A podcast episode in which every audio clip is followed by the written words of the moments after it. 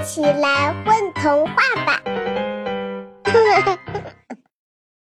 大家好，我是美滋儿，今天由我和妈妈给大家讲一个微童话。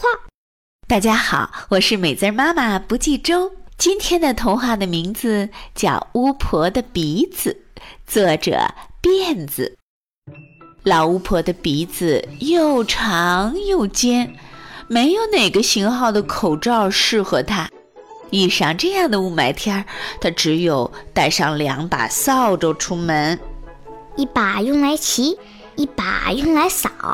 扫了第一下，呼，刮了一阵风；扫了第二下，哗哗下了一阵雨。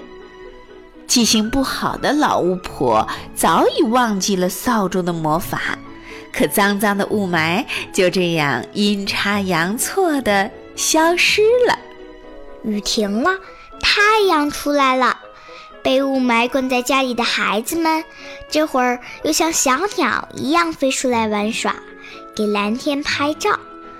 老巫婆在一旁看着看着，心里也像照进了阳光，一片暖洋洋。故事讲完了，再见吧！再见，